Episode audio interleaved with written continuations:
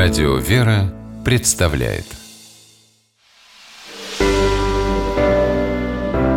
Семейные советы. Тутта Ларсен, ведущая программ на радио «Вера», считает, что дети – наши лучшие воспитатели.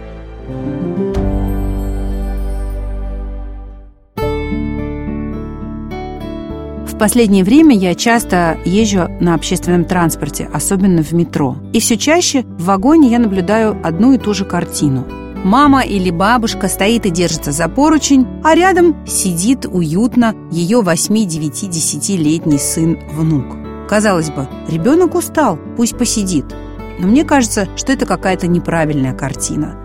Похоже, я наблюдаю и в семьях, где, как правило, растет один ребенок. Сегодня есть даже модный термин детоцентризм, когда весь наш мир, вся жизнь вращается вокруг ребенка, когда мы отдаем ему лучший кусочек, уступаем ему свое место в транспорте, когда он решает, куда мы пойдем, как мы живем, во сколько мы встаем и ложимся спать, что мы будем есть на обед и вообще, какую роль мы при нем играем в семье.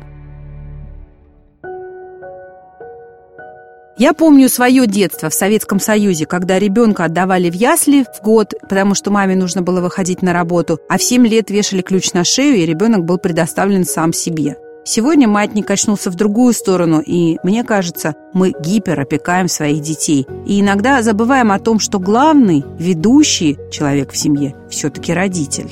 Ребенка из детоцентричной семьи легко заметить на публике.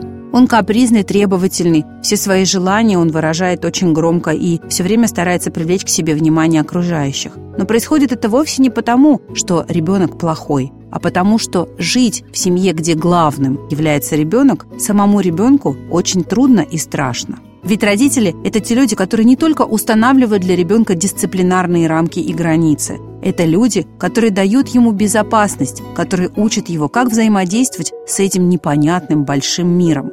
Если в семье главный ребенок, то получается, что за все эти важные вопросы должен отвечать он сам. Установите для ребенка четкие правила и границы, что можно делать, а что нельзя, что мы едим, во сколько мы ложимся спать. Если у родителей есть какое-то личное пространство, куда они не хотят пускать ребенка, они должны ему это объяснить. Расскажите ребенку, что нельзя брать вещи папы и мамы без разрешения. И последнее. Если вы устанавливаете какие-то правила для ребенка, с вами должны быть солидарны все остальные члены семьи. Будьте взрослыми рядом со своими детьми. Любите и уважайте друг друга и научите их этому. С вами была я, Тутта Ларсен. Почаще обнимайте своих детей.